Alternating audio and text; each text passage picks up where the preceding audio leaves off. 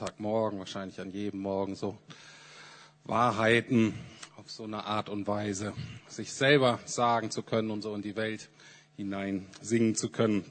Das ist gut. Und heute geht es auch um eine sehr wichtige Wahrheit und auch eine sehr wichtige Angelegenheit, wichtigen Teil des Gebetes des Vaters Unsers, aber auch einen sehr wichtigen Teil für uns ganz persönlich, eigentlich für alle Menschen auf der Welt. Wir haben gesehen, im, in so großem Ausmaß wie vielleicht beim Holocaust, aber auch in jedem Leben von uns. Und ich möchte das nachher auch an einem eigenen Beispiel deutlich machen, wie wichtig dieses Thema ist und was das bedeutet, da auch wirklich Fortschritte zu machen.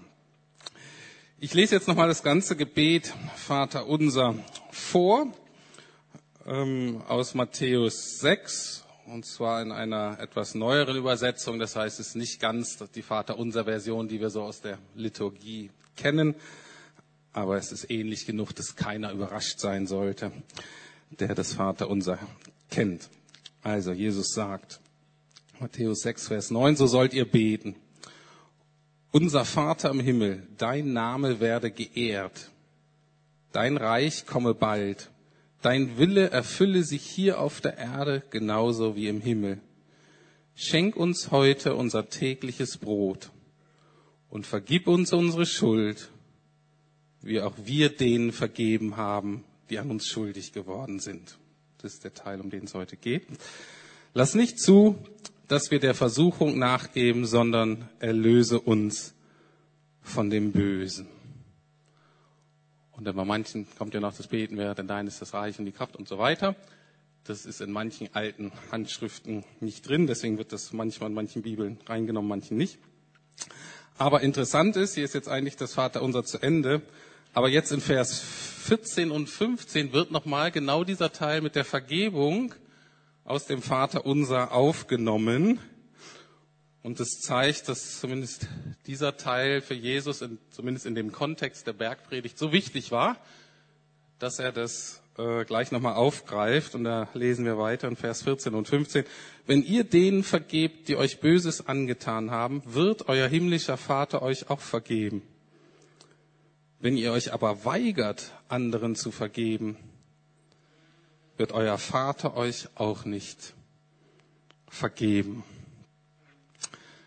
Also ein ähm, intensives Wort, auch ein ernstes Wort, ein schönes Wort. Wir gucken uns das heute an in zwei Teilen. Den ersten Teil wird es darum gehen, wie hängt das zusammen? Gottes Vergebung mir gegenüber, meine Vergebung anderen äh, gegenüber. Das ist so der erste Teil. Und der zweite Teil ist dann zumindest eine kurze Anwendung. Wie machen wir das praktisch? Weil wenn es so wichtig ist, müssen wir gucken, was, was bedeutet das? Wie kriegen wir das? Wie kriegen wir das hin? Aber nun zum ersten Teil. Also, vergib uns unsere Schuld, wie auch wir vergeben unseren Schuldigern. Also, man stehen da unterschiedliche Worte. Da steht Schuld oder Übertretung, Verfehlung, Sünden. Das ist im Grunde meint alles das Gleiche. Man könnte Sünde als moralische Schuld verstehen. Also wir sind Menschen das richtige Verhalten schuldig geblieben und haben dadurch Schaden oder Verletzungen angerichtet. Und wir haben das selber getan, aktiv als Täter, und uns ist das auch passiert als Opfer. Und das gilt für alle Menschen, ob die es wissen oder nicht, ob die es fühlen oder nicht. Das ist die Realität von jedem von uns hier und von jedem Menschen in dieser Welt. Und Gottes Antwort auf dieses Dilemma oder auf dieses Problem ist Vergebung. Jemand hat mal gesagt, Vergebung ist das unvorstellbare, fast unerklärbare Vorhaben, weiterhin eine Beziehung mit demjenigen zu suchen, der uns Schaden zugefügt hat. Und zwar mit dem Ziel der wiederhergestellten Beziehung mit Gott, sich selbst und dem anderen. Und das ist in der Tat unerklärbar und bei manchen Beziehungen auch unvorstellbar. Aber heute Morgen geht es darum, wir haben ja gesungen, Gott liebt es, gnädig zu sein. Und im ersten Teil ist das letztlich die Frage, die ich euch stelle. Liebt ihr es auch, gnädig zu sein? Wollen wir das lernen zu lieben, gnädig zu sein? Wollen wir in diesem Aspekt so werden wie Jesus? Dabei ist mir ganz wichtig, dass dieses ganze Vergebungskapitel, diese ganze Vergebungsgeschichte wirklich mit Gott anfängt und eben nichts mit uns. Und dass es auch wirklich was ist, wo wir eigentlich ständig Hilfe von Gott brauchen, um da Fortschritte zu machen. Sobald wir uns da ausklingen und denken, das nehme ich mal selber in die Hand, kommt jeder von uns irgendwann ins Stocken und schafft es nicht mehr, wenn es hart auf hart kommt. Also, es beginnt immer mit Gott. Und der Standardweg, Gott hat die unterschiedlichsten Wege, ähm, wie er das Thema reinbringt, aber ich sage mal so, der Standardweg ist so, dass wir erfahren, dass Gott uns vergibt. Und deswegen können wir auch diese Vergebung annehmen und können uns auch selber vergeben. Das scheint äh, irgendwie logisch zu sein, aber ist bei vielen gar nicht so ganz klar. Wichtig ist natürlich, dass Gott nicht automatisch vergibt, weil er nicht anders kann, sondern rein praktisch vollzieht sich das ja in der Regel in den folgenden Schritten. Ich habe erkannt, dass ich etwas getan habe, was ich nicht hätte tun sollen, oder ich habe etwas nicht getan, also unterlassen, was ich hätte tun sollen. Und ich merke denn, das tut mir leid, ich habe erkannt, das sind negative Auswirkungen. Und ich wende mich dann an Gott und sage, es tut mir leid, bitte vergib mir und Gott vergibt mir dann auch und das heißt, Vergebung bedeutet letztlich, dass Gott mich dann so ansieht, wenn er, mich äh, wenn er mir vergeben hat, als hätte ich das gar nicht getan, als wäre das nicht geschehen. Und warum kann er das? Nicht, weil er einfach so einen göttlichen Hasen aus dem Hut zaubert und sagt, jetzt machen wir das mal so, sondern ähm, er kann das nur, weil er am Kreuz in Jesus eben all die Konsequenzen meiner Tat und was ich verursacht habe, auf sich genommen hat, getragen hat und dadurch auch versprochen hat, das irgendwie wieder gut zu machen. Wie Gott das hinkriegt, weiß ich nicht. Aber das hat er versprochen. Und es ist wichtig, dass wir uns nur vergeben können, weil Gott uns vergeben hat. Weil wenn wir drüber nachdenken, wenn wir uns selber einfach vergeben würden, ohne Gott, dann ist natürlich die Gefahr, dass wir immer mal gerne ein Auge zudrücken und uns vielleicht netter behandeln als notwendig oder aber je nach Prägung auch viel schlimmer behandeln, als Gott uns behandeln würde. Anders ausgedrückt, wir würden uns dann selber zu Gott machen und selber entscheiden, was zu vergeben ist und was nicht. Und wir als Christen sagen, nein, nein, das entscheidet letztlich Gott. Ob wir das immer verstehen, ist eine andere Frage, was Gott da meint, aber es ist ganz wichtig zu wissen, Gott entscheidet darüber. Einer frühe prägende Figur der ersten Christen, Johannes, einer von Jesu Freunden und Schülern, der schreibt in einem seiner Briefe, seht, welch eine Liebe uns der Vater gegeben hat, dass wir Kinder Gottes heißen sollen. Und dann sagt er, und wir sind es. Das ist sowas wie, wow, wenn Gott das über mich sagt, dann will ich das auch annehmen. Ob ich das nun ganz verstehe oder so, ich will da nicht groß diskutieren, ich will das, das ist anscheinend wirklich so. Und so ist es. Gott hat uns vergeben, wir sind Kinder Gottes, das können wir denn deswegen auch annehmen. Daraus folgt dann der zweite Schritt, weil wir Vergebung von Gott empfangen haben, dürfen wir sie anderen nicht vorenthalten. Das hat Jesus ja ziemlich deutlich gemacht. Paulus, ein anderer Vater oder ähm, Präger der Christen, hat, hat mal gesagt, seid aber zueinander gütig, mitleidig und vergebt einander, so wie Gott in Christus euch vergeben hat. Das ist die gleiche Logik wie im Vater unser, wie Gott, so auch wir. So, ich denke, das ist ganz klar. Und jetzt die Herausforderung aus dem Vater Unser, aus der Bergpredigt. Was passiert, wenn wir anderen nicht vergeben? Und Jesus macht hier, zumindest für Leute, die ziemlich lang schon in der Kirche sind äh, und Jesus so ein bisschen auch weichspülen und, und so, macht hier eine total krasse Aussage. Wirklich, wirklich krass nämlich, wenn wir den anderen nicht vergeben, dann wird uns Gott auch nicht mehr vergeben. Dann kicken wir uns anscheinend, anscheinend irgendwie raus aus dieser versöhnten Barmherzigkeitsbeziehung, die wir mit Gott haben. Was machen wir damit? Manche Christen versuchen, das so ein bisschen wegzuerklären.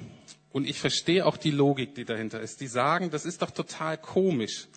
Dadurch wird nun Vergebung wie zu einem Werk, einer Tat, die ich tun muss, damit Gott mir vergeben kann.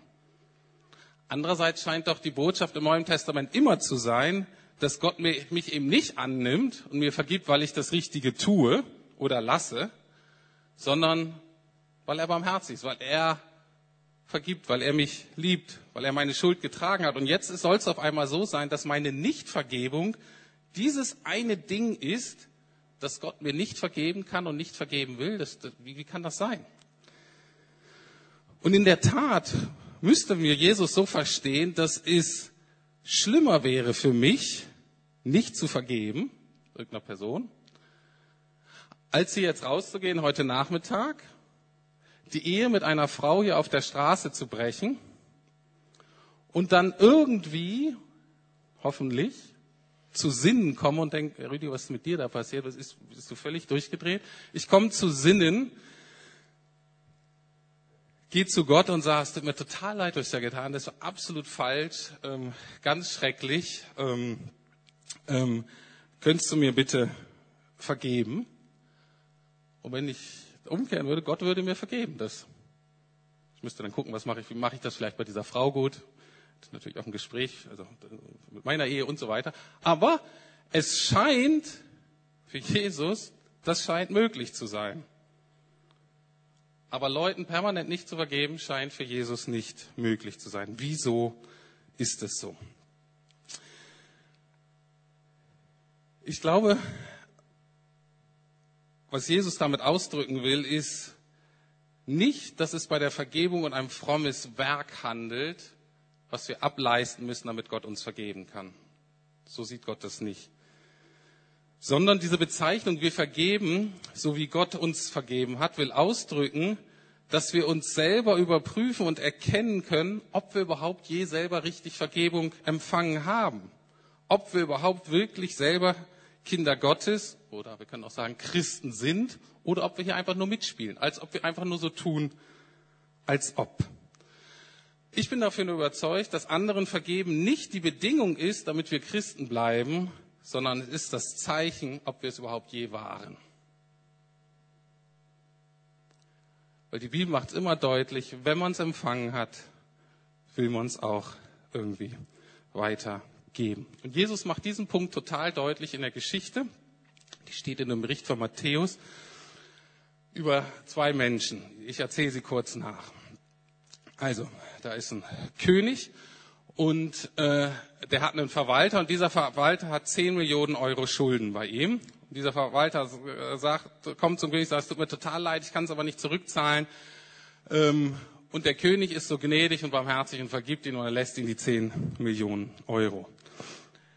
Dieser Verwalter hat nun selber einen Angestellten, der ihm 1000 Euro schuldet. Und dieser Typ kommt und sagt, lieber Verwalter, ich kann diese 1000 Euro nicht zurückzahlen.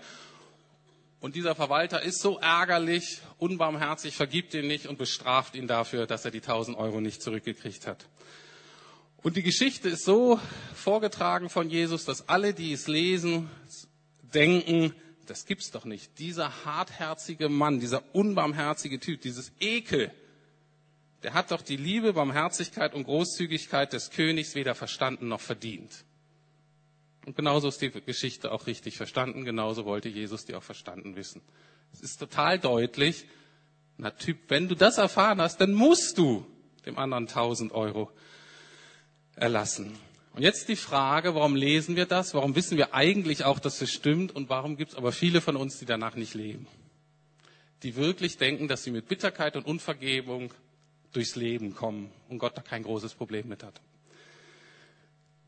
Ich kann das natürlich nicht letztlich beantworten. Meine Theorie ist aber folgende. Ähm, es ist mehr als Theorie, es ist eine Überzeugung. Aber es mag im Einzelfall auch anders sein. Ich glaube, es liegt daran, dass wir nicht glauben und deswegen auch nicht erfahren haben, dass wir 10 Millionen Euro Schulden bei Gott haben sondern wir erleben die Geschichte eben umgekehrt. Wir erleben die Geschichte so, dass wir 1000 Euro Schulden bei Gott haben. Wir kommen zum König und der König erlässt uns 1000 Euro. Ist total nett von ihm. Cooler Typ irgendwie. Aber der hat ja auch so viel, 1000 Euro. Aber die Schuld, die die anderen an mir haben, die erlebe ich als 10 Millionen Euro. Und jetzt kann der König doch nicht von mir verlangen, dass ich 10 Millionen Euro vergebe und einfach loslasse, wo ich selber nur 1000 bekommen habe. Und wenn das die Logik ist, wenn das deine emotionale Erfahrung ist, ist genau da, wo du hakst. Und ich glaube, es ist genau da, wo du einsteigen musst. Und das erinnert an eine andere Geschichte, die Jesus erzählt. Das ist diese Geschichte mit dem Splitter und mit dem Balken. Genau das. Jesus sagt, hör zu, wir brauchen Gottes Hilfe, um die Dinge klar zu sehen. Wir alle tendieren dazu, zu denken, wir haben nur diesen Splitter. Wir haben, wir sind die 1000 Euro Fraktion. Aber der andere hat den Balken. Der andere ist die 10 Millionen Fraktion. Und Jesus sagt dazu, das ist echt ein ernstes Problem. Krieg das klar. Mach das aus dem Auge raus, was du hast. Und wenn du aus deiner Sicht das so klein ist, wie du da denkst, mach es aus, damit du klar sehen kannst. Und das ist auch wirklich mein demütige, aber ernste Bitte an euch alle. Nehmt dieses Problem ernst. Ich glaube, Jesus ist es wirklich auch total ernst. Nimm alle Hilfe in Anspruch, die du kriegen kannst, um das Ding klar zu kriegen.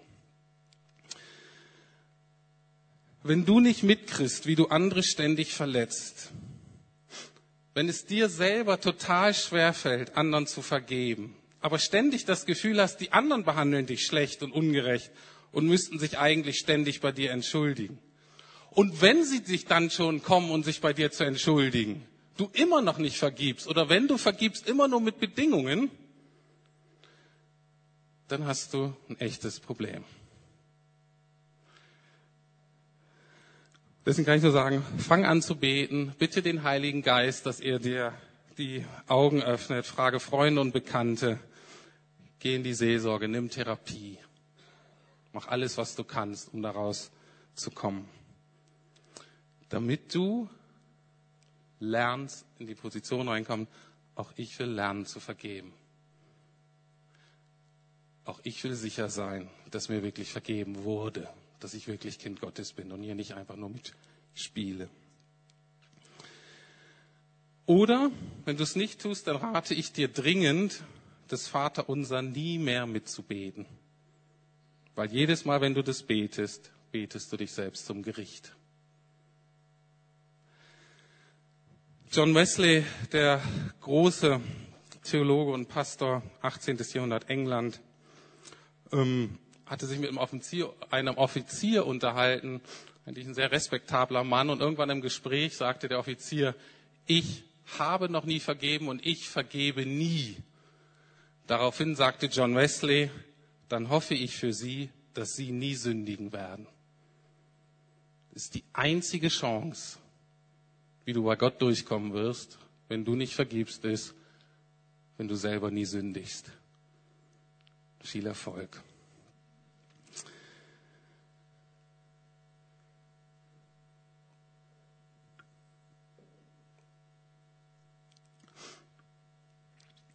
So, das war der erste Teil der Predigt. Wenn es aber so wichtig ist, dass wir vergeben lernen, dann empfinde ich uns als Gemeinde und uns vielleicht auch als christliche Eltern oft unbarmherzig, weil wir den Leuten einfach sagen, wenn was passiert, na, das ist wichtig, jetzt vergib einfach. Aber uns nicht wirklich gegenseitig helfen, na, wie machen wir das denn eigentlich? Weil es ist manchmal nämlich wirklich gar nicht so einfach. Und ich habe jetzt noch 20 Minuten, um euch das zu erklären. Das reicht natürlich nicht. Deswegen, ich werde euch zwei Predigten empfehlen von einem Pastor, den ich sehr schätze und der sehr gute Predigten gehalten hat. So heißt der Rüdiger Suhmann. Nein. Also, ich empfehle euch zwei Predigten von mir selber. Ich weiß, es ist arrogant und ich tue nachher auch Buße drüber. Ähm, und zwar am 1.7.2012 und am 8.7.2012 habe ich gepredigt über Vergebung. Was ist das? Und Vergebung, wie mache ich das? Also ich habe schon mal zwei Predigten ausführlicher darüber geredet, weil mir das wirklich wichtig ist, dass, dass wir das verstehen. Und äh, die sind noch bei uns auf der Webseite, die könnt ihr euch anhören. Ähm, ich kann euch auch die Skripte dazu zuschicken. Aber ich möchte das, was ich da gesagt habe, noch ergänzen und möchte euch heute ein, ähm, vielleicht auch nochmal einen Zugang zur Vergebung geben, der vielleicht für viele von euch neu ist und wo manche vielleicht sagen, das ist das Problem, wenn man äh, ein Pastor, der auch Psychologe ist, der macht das zu tief, zu kompliziert und so weiter, das ist alles so einfach. Okay, aber ich denke, hoffe, für manche von euch wird das hilfreich sein, vielleicht nochmal einen neuen Zugang dazu zu kriegen. Erstmal eine Vorbemerkung. Bei Vergebung sind zwei Dinge total wichtig, die zusammenkommen müssen. Und manchmal fallen die zusammen, sofort, die gehen zusammen und manchmal sind die ein bisschen getrennt. Vergebung ist immer eine Willensentscheidung, die wir treffen, weil wir sagen, Gott, ich stimme mit dem überein, was für dich wichtig und was richtig ist und ich tue das, egal ob ich mich danach fühle oder nicht. Das ist die eine Seite. Die andere Seite ist aber, und das ist genauso wichtig, dass Vergebung auch ein emotionaler Heilungsprozess ist, der Zeit braucht und der Zeit auch der Zeit nehmen darf. Und wenn die Verletzung und Verwundung ganz groß ist, vielleicht sogar auch ein Heilungsprozess, der in diesem Leben noch gar nicht ganz abgeschlossen wird. Wir aber wissen, dass im nächsten Leben das vollkommen sein wird. Warum geht das zusammen? Ähm, das kommt, weil wir sowohl noch seelische Wesen als auch geistliche Wesen sind. Mit der Entscheidung, mit der Willensentscheidung sagen wir, stellen wir uns eigentlich zu einer geistlichen Realität und sagen, Gott ist, mir ist vergeben worden, Gott möchte, dass ich vergebe und auch dieser Person vergebe ich im Namen Jesu. Und ich baue damit eine geistliche Realität auf, die stimmt. Jetzt ist aber so, dass wir auch noch Menschen sind und dass unsere Seele dahinterherkommen muss. Manfred Engel sagt immer, wir müssen unsere Seele auf einen Weg führen. Ne, damit das, was wir in der geistlichen Welt dafür uns entschieden hat, dass es so ist, dass wir das auch wirklich empfinden und integrieren können in unserem Leben. Markus Hoffmann, ähm, ein sehr erfahrener christlicher Therapeut, versteht auch dieses 70 mal 7 mal vergeben so, er sieht darin Gottes Barmherzigkeit und Geduld. Und dass es eben so ist, dass bei manchen Menschen, die uns schlimm verletzt haben, wir eben 70 mal 7 mal anfangen müssen, immer wieder reintun, bis wir jemanden vielleicht ganz vergeben haben. Und da ganz wichtig, es geht nicht darum, dass es irgendwann perfekt abgeschlossen ist, aber es geht um echte Heilung, es geht um eine echte Veränderung, es geht um eine echte Erneuerung. Gut. Jetzt ähm, geht es hauptsächlich um die Art von Vergebung, wo wir merken, dass wir in Stocken geraten. Ähm, wenn dir es mit dem Vergeben noch nicht so ganz bewusst ist, vielleicht weil du selber Gottes Vergebung noch gar nicht empfangen hast, dann würde ich sagen, fang da an. Und wenn du das erlebst, dann können Dinge einfach passieren, die wirklich toll sind in deinem Leben, wo du Menschen vergeben kannst, äh, wo du Dinge hinter dich lassen kannst, die dich jahrelang geplagt haben. Und das ist Realität und das passiert. Aber genauso Realität ist, dass, wenn man ein bisschen länger dabei ist, wenn man ehrlich ist, gibt es immer ein paar Menschen auch, ein paar Situationen, wo wir merken, wenn wir ehrlich sind, da bin ich immer noch verletzt, da bin ich immer noch verwundet. Der Person kann ich immer noch nicht unter die Augen treten. Ähm, und natürlich gibt es Menschen, die sollten wir auch nie wieder begegnen, ist ganz klar. Aber ich nehme jetzt mal ähm, eine Person, wo man eigentlich denkt, ja Mensch, ähm, irgendwie will ich und muss ich mit der auch äh, noch in Kontakt haben. Aber ich merke, ich bin da wund, ich bin da aggressiv, ich bin da ärgerlich, ich bin da unfair, solche Sachen. Und, und das ist in der Regel natürlich in familiären Beziehungen oder in so partnerschaftlichen Liebesbeziehungen. Da sind solche Dinge in der Regel oft noch länger präsent. Und wenn wir dann ehrlich sind, müssen wir sagen, Mensch, wahrscheinlich habe ich der Person noch nicht ganz vergeben oder aber der Vergebungsprozess, ich bin da einfach noch nicht heil geworden. Und das ist auch nicht schlimm. Das ist wichtig, dass wir das anerkennen und sagen, ja, so, so ist es. Und es liegt in der Regel daran, dass wir die Komplexität der Verletzung nicht verstanden haben. Und ich will euch heute helfen, ein bisschen ein Gefühl dafür zu bekriegen, was vielleicht dahinter steckt, hinter solchen Dingen, die, die, einfach, die einfach schwierig sind. Psychologisch spricht man davon, dass wir noch mit dieser Person verstrickt sind. Und dazu gucken, wie wir das lösen. Erste Hinführung zur Problematik. Ich möchte euch zeigen, dass die gleiche Tat unterschiedliche Themen in uns anregen, je nachdem, welche Person das gemacht hat. Und das muss man ernst nehmen. Also zum Beispiel, stellt euch vor, ihr werdet belogen. Einfaches Ding, was immer mal passieren kann. Ähm, und das macht ein Fremder. Also stellt euch vor, ihr kommt seit knapp dran in einer neuen Stadt, habt ein Jobinterview, äh, und ihr müsst also zum Hauptgebäude ne, und ihr fragt den Ortskundigen, dann kommen Sie von hier, kennen sich aus und sagt, ja, ja, klar. Äh, und er sagt, ja, ich muss da und dahin. Ja, ja, das weiß ich, gehen Sie mal da lang.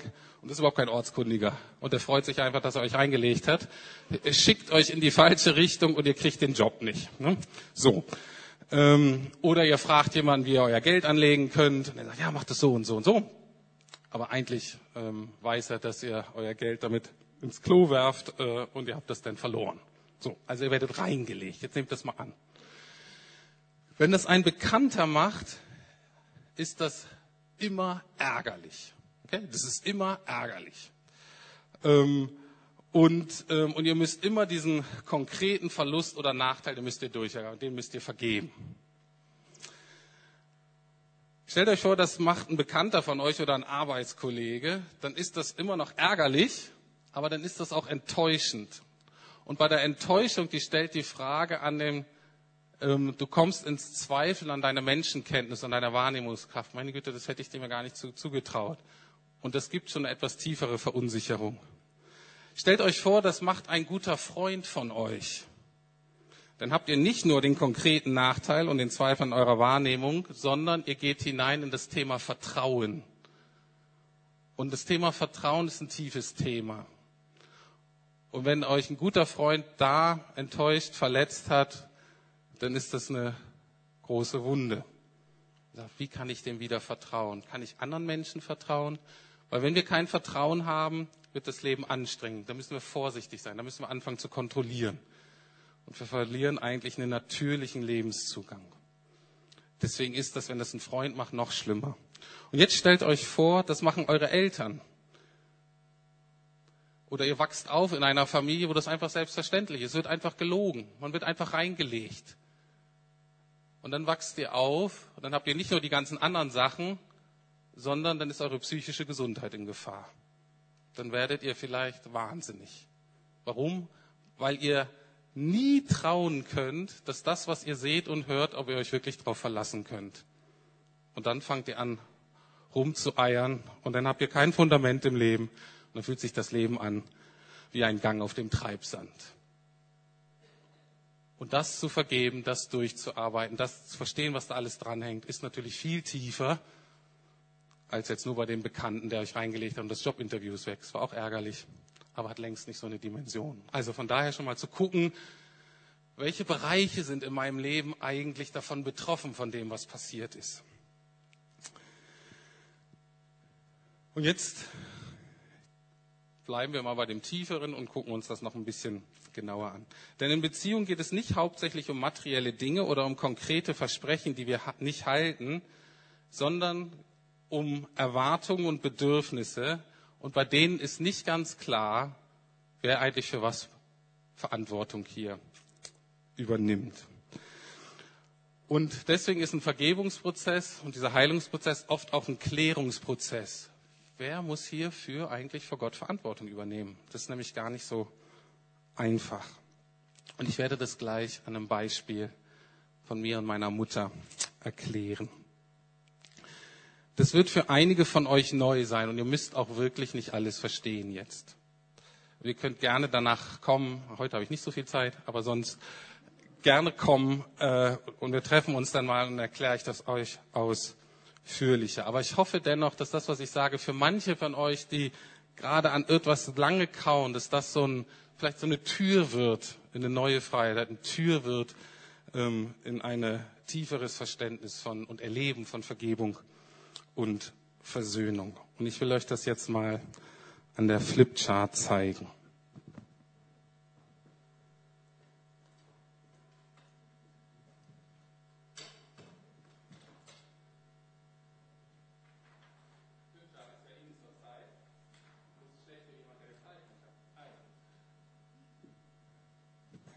Deswegen habe ich jetzt hier ähm, schon ein bisschen vorgemalt.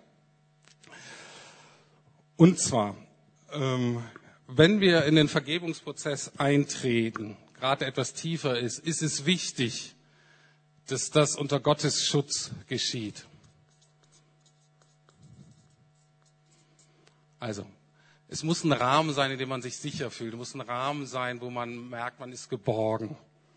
Es muss ein Rahmen sein, wo man merkt, Gott ist gegen, wertig. Wir müssen uns auch mit den Personen, die involviert sind, müssen wir uns sicher fühlen. Das kann man jetzt nicht so machen, äh, was weiß ich, in einer Ecke des Wohnzimmers und dann läuft da der Fernseher und, und sonst alles Mögliche. Da brauchen wir ein bisschen mehr Ruhe. Es betrifft zwei Personen jetzt mal. Die eine bin ich und die eine ist jetzt äh, auch eine Person, in diesem Fall die Mutter, um es mal klassisch zu machen, aber äh, könnte auch jede andere ähm, Person sein.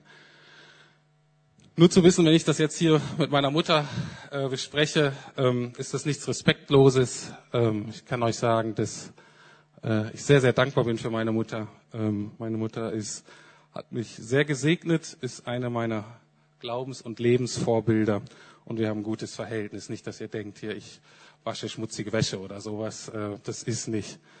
Äh, und Mama, wenn du das jetzt hier hörst, dann weißt du, dass es so ist.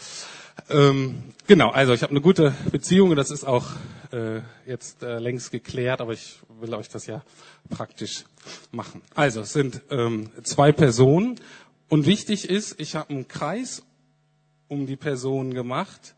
Das heißt, es sind zwei getrennte Personen. Das allein ist für manche von euch schon herausfordernd. Aber Vergebung ist nur möglich, wenn wir schuldfähig werden. Und schuldfähig sind wir nur dann, wenn wir den Mut haben, Verantwortung für unser Leben zu übernehmen. Und es gibt Menschen, die das nie tun. Und, ähm, und deswegen ist es aber wichtig, dass ihr wisst, wir sind getrennt.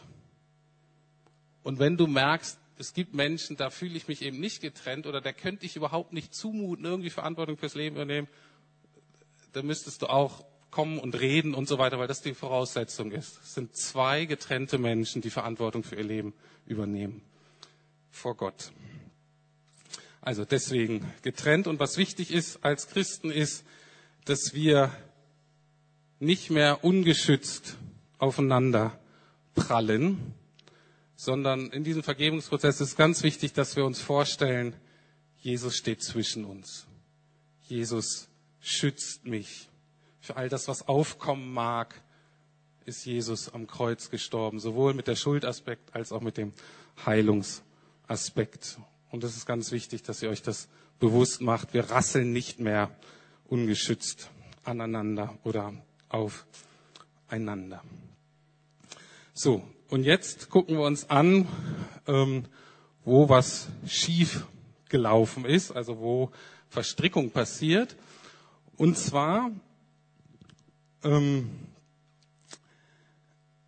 habe ich das gemerkt. Ich hatte eigentlich immer eine gute Beziehung zu meiner Mutter. Ich finde die noch toll. Da bin ich Christ geworden und war natürlich alles gut und happy. Und irgendwann nach ein paar Jahren habe ich gemerkt, dass ich sehr gereizt auf meine Mutter reagiert hat. Meine Mutter ist eine sehr glaubensvolle Frau, eine sehr energiegeladene Frau, eine sehr positive Frau. Denn am Telefongespräch habe ich gemerkt, immer wenn sie so positiv kommt und Römer 8, 28 zitiert und immer alles gut ist, ich so merkte, obwohl ich theologisch damit total übereinstimmt und sage, ja, du hast vollkommen recht, habe ich gemerkt, wie ich innerlich total genervt war. Und ich so dachte, am liebsten habe ich manchmal den Hörer aufgelegt am Telefon, lass mich doch damit in Ruhe. Und ich gemerkt, woher kommt das? Warum bin ich so angefasst? Warum reizt mich da meine Nummer? Warum nervt die mich da so zu Tode? Was ist denn da? Ist doch alles richtig, was sie sagt. Und dann, und das ist natürlich, das ist jetzt in fünf Minuten erzählt, ist natürlich ein Prozess, habe ich angefangen zu beten und so. Und ähm, ähm, warum reagiere ich da? Wo war da meine Verletzung? Und bei den verstrickten Beziehungen, wo es nicht geklärt ist, geht es hauptsächlich um zwei Dinge. Es geht um Erwartungen.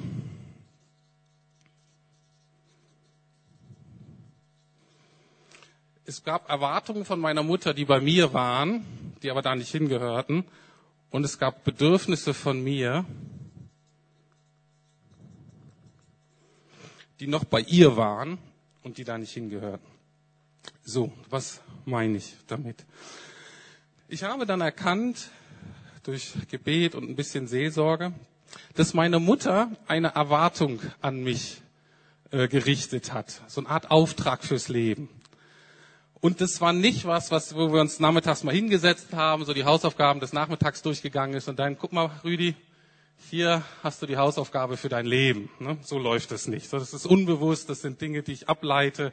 Es kann auch vielleicht was sein, was ich, wo ich meiner Mutter ein bisschen Unrecht tue, das weiß ich gar nicht. Aber das war eine ganz starke Erwartung, die ich gespürt habe. Wir haben dann auch drüber geredet, so ungefähr vor 20 Jahren, und sie hat auch gesagt, ja, da ist auch wirklich äh, was dran gewesen. Und ihre Erwartung ist, also die lautete folgermaßen. Also wie gesagt, sie hat es so nicht gesagt, aber man konnte das so zusammenfassen. Und sie hat gesagt, Rüdiger, du kannst alles tun in deinem Leben, aber du musst glücklich sein.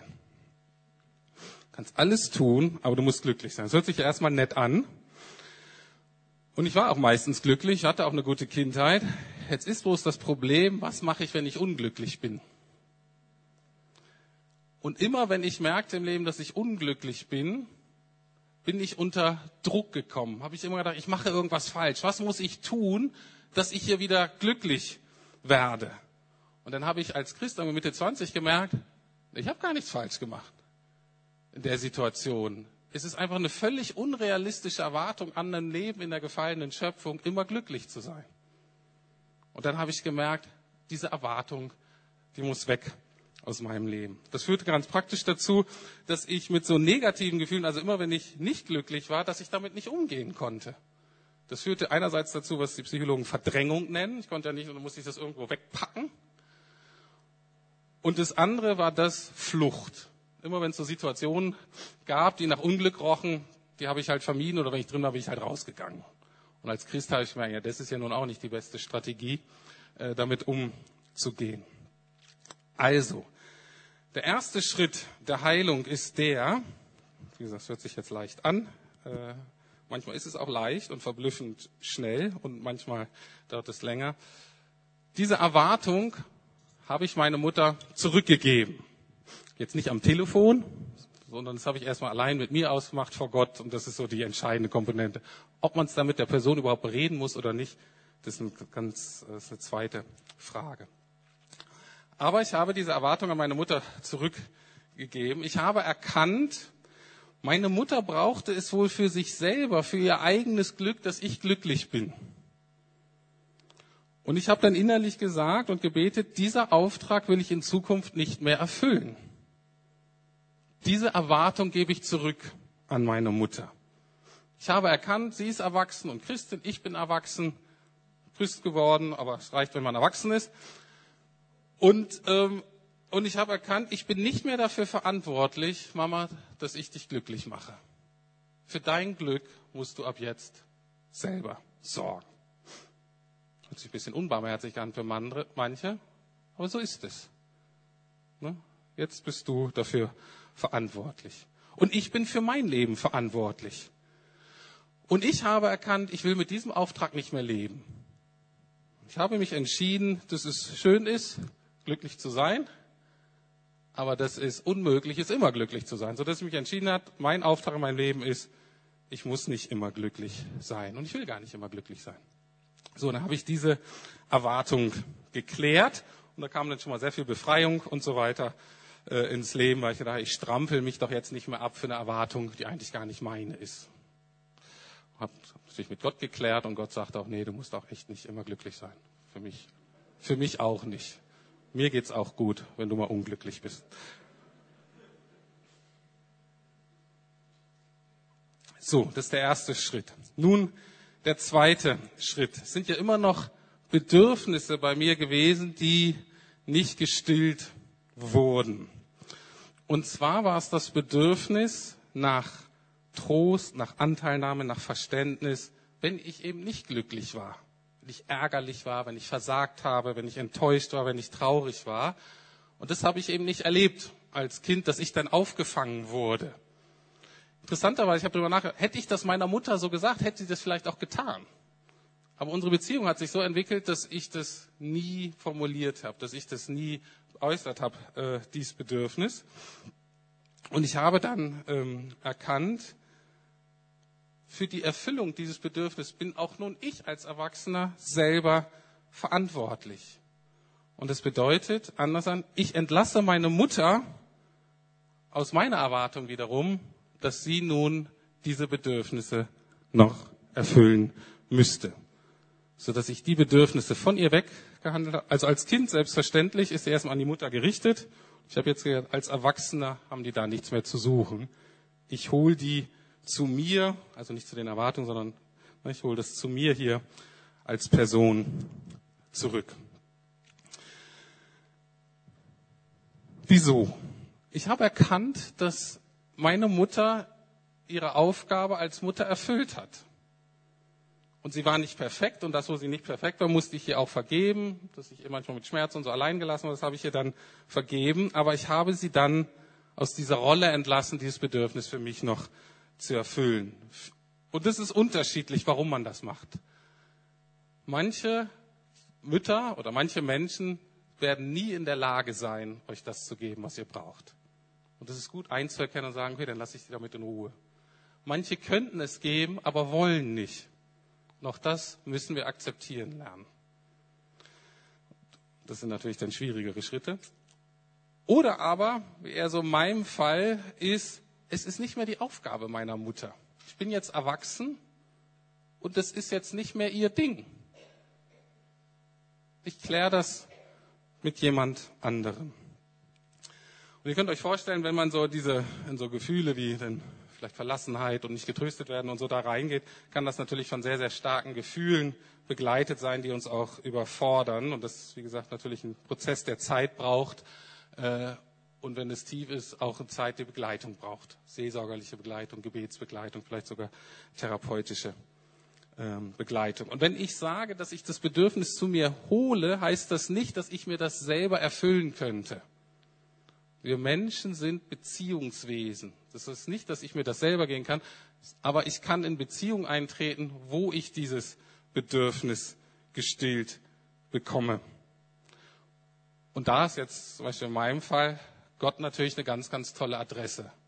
Gott ist ein Meister des Trostes. Gott kann wunderbar mit Enttäuschung, mit Versagen mit und so weiter umgehen und ihn da dann so zu entdecken als jemand, der wunderbar tröstet. Aber, ähm, und wenn man das so erfährt, ist es auch wichtig, aber ich kann mir dann auch diese Bedürfnisse in andere menschliche Beziehungen reinnehmen. Natürlich vielleicht vorsichtig angucken, vielleicht beim Ehepartner, vielleicht aber auch nicht beim Ehepartner. Die können auch nicht alles. Vielleicht ein Freund oder vielleicht ein Gebetspartner, wo ich weiß, wenn ich zu dem komme und dem echt mal sage, wie es mir geht, der das versteht und der einfach für mich betet und den Trost Gottes ausspricht. Und es ist wichtig, dass wir auch dann Beziehungen suchen, wo das so nachreifen kann, wo wir das so ausleben können. Und dann entsteht Heilung nach und nach. Dann entsteht wirklich Heilung, es ist getrennt, kann dann vielleicht auch wieder langsam aufeinander zugehen. Es entsteht eine echte, echte Heilung. Das Gegenteil von dieser Heilung und dieser Trennung ist im Weiteren die Verstrickung. Das heißt, wenn ich merke, auch mit den neuen Beziehungspartnern jetzt in meinem Leben, wiederhole ich eigentlich immer nur das alte Beziehungsmuster. Da muss man dann zurückgehen, wo ist das eigentlich ursprünglich entstanden, muss das eben klären, damit ich dann mit den Menschen, mit denen ich aktuell in Beziehung bin, dass ich dann das Neue einüben kann. So, und man kann dann auch noch ähm, diese Verstrickung, die kann man dann auch so ein bisschen wie so ein ähm, verstehen, dass man wie mit so einem Gummiband und wenn es ganz schlimm ist, vielleicht auch wie mit so einem Seil, das wir verbunden waren. Und dann kann man das auch noch trennen, sozusagen. Ist auch das eigentlich oft wichtig im Seelsorge, dass man sowas im Gebet dann auch diese neue Realität der Freiheit und der Trennung im Gebet dann festmacht. Da kann man zum Beispiel Folgendes beten. Das habe ich jetzt von Markus Hoffmann so übernommen, aber ähm, da kommt es jetzt nicht auf den Wortlaut drauf an, sondern auf den Inhalt. Aber man kann Folgendes beten. Heute erkläre ich meine Freiheit von allen Forderungen, die du an mich gestellt hast. Und ich entlasse dich, mir heute noch diese Bedürfnisse zu befriedigen, die du mir schuldig geblieben bist. Ich bin verantwortlich für mein Leben und du bist verantwortlich für dein Leben. Und mir ist dann immer noch ganz wichtig, dass ich sowohl mich als auch die andere Person Gott übergebe. Gott, du bist der Schöpfer, vielleicht unser Vater. Hilf du uns beiden, Verantwortung vor dir, nicht nur voreinander, vor dir, für unser Leben zu übernehmen. Und das bedeutet eigentlich immer, gib Jesus mehr Raum in unserem Leben. Und wenn es zutrifft, also wenn es jetzt nicht nur eine einseitig negative Beziehung war, von der man denkt, die müssen wir einfach komplett trennen, kann man noch das andere sagen. Ähm, was aber zwischen uns bestehen soll, ist das Band des Segens. Ich danke dir für alles, womit du mich bewusst und unbewusst gesegnet hast.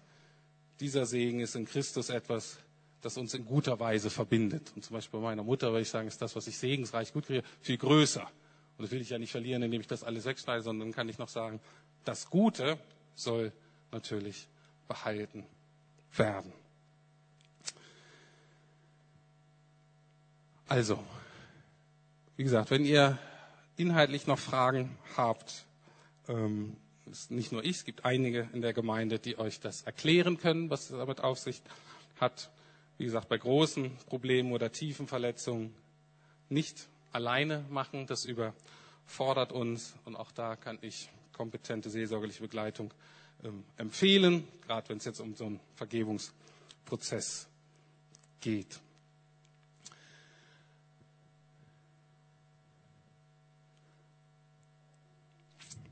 So, ich wollte euch heute Morgen zeigen, unter anderem wollte ich euch natürlich helfen, aber ich wollte euch auch zeigen, dass hinter dem Vater unser, hinter dem, was wir so beten, was wir denken, auch das kenne ich eigentlich alles schon, da liegt auch hinter jeder bitte hinter jedem Dank eigentlich Realitäten ja, einer Tiefe und einer Schönheit äh, und auch vielleicht einer Herausforderung, die einfach ähm, ja, die göttlich sind.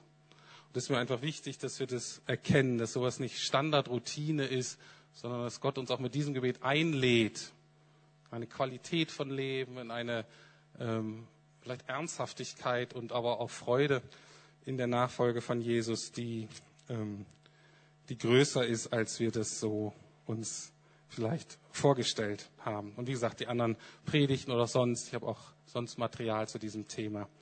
Wir können das, ich helfe euch da gerne weiter.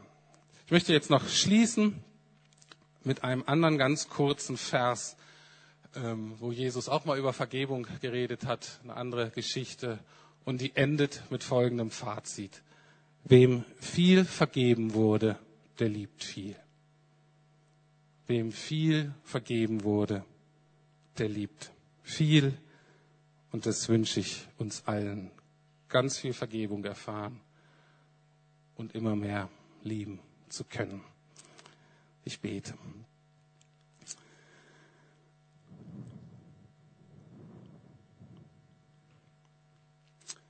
Ja, lieber Herr Jesus, das ist wirklich wunderbar, dass wir das lernen dürfen, mehr zu lieben. Und dass du aus unseren kleinen, harten, nachtragenden, egoistischen, engen Herzen weite Herzen machen kannst, nach und nach. In dem Platz für Liebe ist, für uns selbst, für dich, aber auch für Menschen von denen wir dachten, dass das nie möglich ist, dass wir sie wertschätzen und achten und sogar lieben können. Und es ist ein Wunder, was du uns tust. Und ich will sagen, dieses Wunder begehre ich für mich mehr und mehr. Mach dieses Herz groß. Regiere du darin. Und das bete ich auch für jeden heute Morgen hier. Das bete ich für alle, die zu dieser Gemeinde gehören. Das bete ich für alle, die Menschen von uns in Berührung kommen dass wir das so erfahren können. Ja, ich habe angefangen zu lieben und mehr zu lieben, weil mir sehr, sehr viel vergeben wurde. Und weil ich gerne diese Liebe und Barmherzigkeit und Geduld und Verständnis, die ich selber erfahren habe, ich will die weitergeben. Und ich danke dir so sehr, Herr Jesus, für deine Geduld mit uns, dass du nie Perfektes von uns erwartest dass du nie überfordert bist mit uns, aber dass du dich so freust, wenn wir dich bitten, mit dir lieben lernen zu dürfen. Hab du Dank dafür. Amen. Wir singen zum Abschluss jetzt auch noch ein sehr schönes